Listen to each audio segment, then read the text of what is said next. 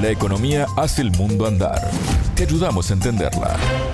Bienvenidos al espacio de economía de Sputnik, contante y sonante. Lo saluda Martín González. Me acompaña Natalia Verdún. ¿Cómo estás, Natalia? Muy bien, Martín, muchas gracias. El presidente de Chile, Gabriel Boric, anunció un nuevo pacto fiscal y en esta edición nos vamos a centrar en lo que propone a nivel tributario. El tema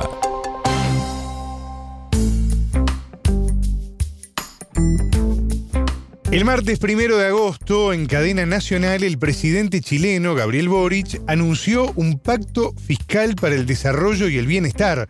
Así lo denominó Natalia. Exacto, en horario matutino, poco habitual para sus cadenas presidenciales, y desde la comuna Independencia, donde luego se iba a reunir con vecinos, el mandatario repasó los datos que dan cuenta de la disminución de la pobreza en el país, que pasó de 10,7% a un 6,5% según datos oficiales de la última semana de julio.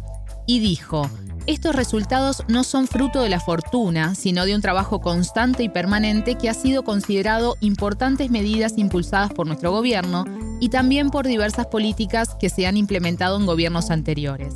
En ese marco se refirió a esta propuesta de pacto fiscal que, contó, se elaboró en base a más de 30 reuniones entre el ministro de Hacienda, Mario Marcel, y su equipo, con diversos actores económicos, sociales y políticos. ¿Y qué propone en concreto este acuerdo? Tiene varios lineamientos que tienen que ver con la inversión y la producción, la priorización del gasto, como por ejemplo el aumento de las pensiones, pero hay un pilar importante que es el relativo a lo tributario. Específicamente se pretende reforzar el control de cumplimiento de pago de impuestos y reformar el impuesto a la renta. Natalia, y en cuanto a la evasión fiscal, ¿se sabe de dónde parte? Es decir, ¿qué datos hay ahora sobre cómo afecta eso a los ingresos estatales? La evasión y elusión se ubica en niveles comparativamente elevados y se concentra en grupos de altos ingresos. Esto es lo que dice la información oficial que aparece en la web dedicada al pacto fiscal. Se habla de que la evasión significa alrededor del 7,5% del Producto Bruto Interno. Sin embargo, no hay datos exactos. Para este contante y sonante consultamos al profesor Gonzalo Polanco, académico de la Facultad de Economía y Negocios de la Universidad de Chile. Él es director ejecutivo del Centro de Estudios Tributarios y director académico de los diplomados en tributación de la Unidad de Educación Ejecutiva. Polanco nos decía que no contar con datos compartidos por los principales actores es uno de los principales problemas del sistema tributario chileno. La medición de la evasión que tenemos de manera oficial por parte del Servicio de Impuestos Internos y es la que se hace respecto del impuesto al valor agregado. Eh, en otros países se le llama impuesto al valor añadido, el IVA, eh, que bordea los 20 puntos. Desde hace bastantes años se ha bajado un poco, pero no ha cambiado sustancialmente. Y respecto al impuesto a la renta no existen estimaciones oficiales, entonces claro, hay algunos estudios que hablan de las cifras que tú indicas, hay otros estudios que hablan de otras cifras, y entonces, bueno, como Centro de Estudios Tributarios, lo primero que hemos dicho es, aquí hay que hacer estudios que sean con una metodología consensuada que nos permita indicar de qué estamos hablando y cuál es la dimensión del problema. Decías que en la información oficial aparece que la evasión se concentra en los grupos de altos ingresos. Sí, eso es lo que se supone, porque es lo que la evidencia indica a nivel global. Sin embargo, es algo que también hay que chequear, nos decía el entrevistado. Lo que sucede es que no tenemos clara la situación en Chile todo debería indicar que la situación que nosotros en el país deberíamos replicar más o menos la estructura de evasión y ilusión que se da en otras localidades, pero no tenemos la seguridad. Lo que hay que estudiar es dónde se están produciendo estos vacíos, estas brechas, me refiero a en qué sectores de la economía y además en qué regiones específicas o en qué zonas específicas de modo tal de hacer un plan que sea más focalizado. Pero eso no lo tenemos. Yo entiendo que se está avanzando, no hay una mención expresa en el pacto ayer respecto de esta medición de la, de la cifra, pero entiendo que se han designado comisiones de especialistas para medir, por ejemplo, el rendimiento del crecimiento y me imagino que van a hacer una buena recomendación en torno a este punto. Natalia, en marzo de este año el Congreso chileno rechazó un proyecto de reforma tributaria propuesta por el Poder Ejecutivo. Ahora, ¿Cuánto de eso tiene este pacto fiscal en cuanto a tributación?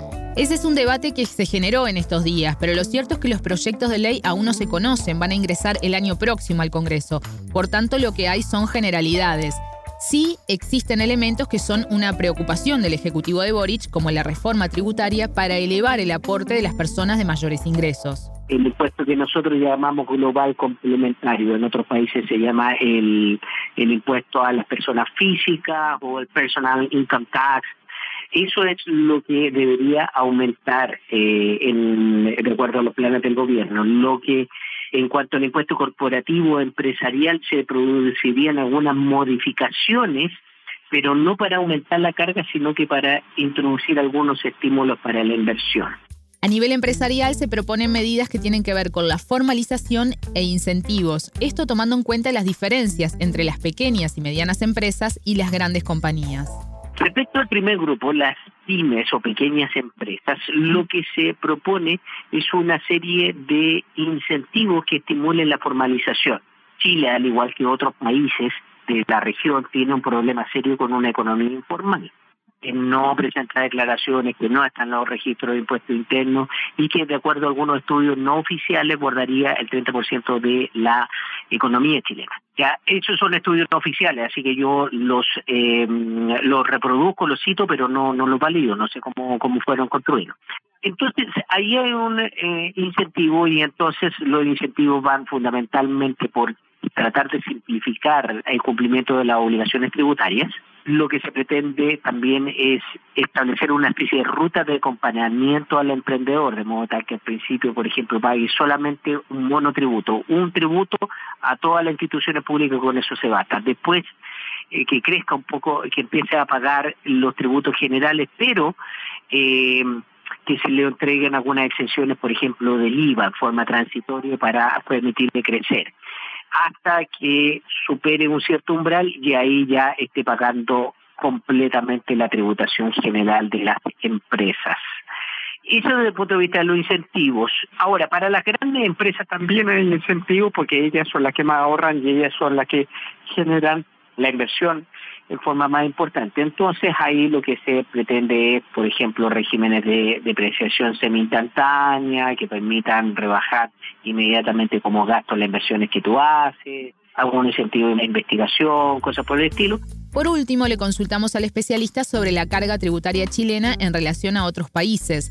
De acuerdo al Ejecutivo, el país tenía alrededor de 13 puntos del PBI de menor carga tributaria con respecto a los integrantes de la Organización para la Cooperación y el Desarrollo Económicos, OCDE, de la que Chile forma parte.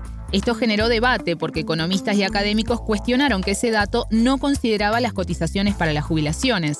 Polanco se refirió a esto y explicó si existe o no margen para aumentar la carga tributaria. En Chile, tú cotizas para el retiro en instituciones privadas, a diferencia de muchos otros países, y en consecuencia, desde el punto de vista metodológico, es evidente que eso no se puede considerar impuesto porque no va a una entidad pública. Pero no es ingreso disponible, no es que puedas gastar ese dinero.